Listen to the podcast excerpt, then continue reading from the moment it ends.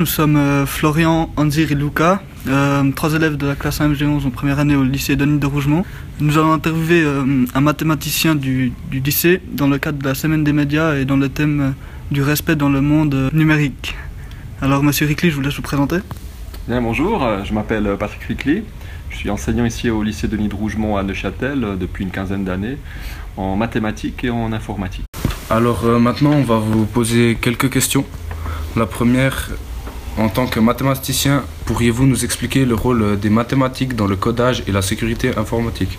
Alors, tout d'abord, il faut savoir ou rappeler, vous êtes sans doute au courant que toutes les données qui sont transmises et qui s'utilisent sur, sur Internet euh, sont codées en codage binaire, donc euh, tout est transformé en 0 et 1, donc les mathématiques sont présentes dans la forme la plus simple possible, c'est à partir de ces nombres 0 et 1, on code autant des images que des sons, que des vidéos. Donc sur la base, évidemment, l'informatique est fondamentalement une application mathématique. Après, dans ce qui concerne plus euh, la sécurité informatique et le codage, euh, au-delà du codage et du décodage, il y a des questions de, cryptage des données, ce qui est lié à la sécurité. Notamment, le, travail des mathématiciens, des informaticiens, c'est de développer des algorithmes, donc des programmes qui permettent de crypter des données et de les décrypter de sorte qu'elles transitent dans les réseaux sans qu'elles soient interceptables et, et lisibles par euh, n'importe qui. Concernant les droits d'auteur, est-il important de les respecter? Bah, les droits d'auteur sont, sont, sont, des lois en fait, donc on peut les, je pense qu'on peut les, comment dire, faire en parallèle avec les lois de la circulation.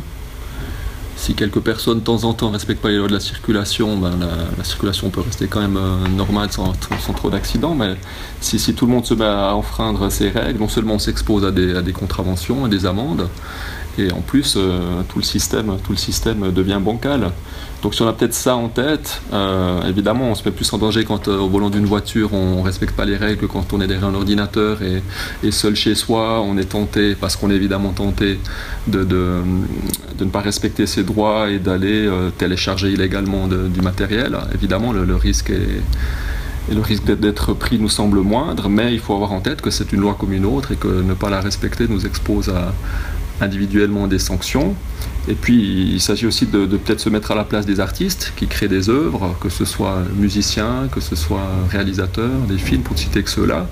Euh, c'est une économie qui a, besoin de, clients, de gens qui, achètent euh, également. Donc euh, soit c'est le système complètement qui doit changer et les lois, les lois de droit d'auteur disparaissent, mais en l'état, elles sont là aussi pour protéger des professions et c'est vraiment important d'avoir ça en tête. D'accord, euh, alors euh, merci beaucoup pour euh, vos réponses. Et, Plaisir. ce sera tout pour nous. Au revoir. Au revoir.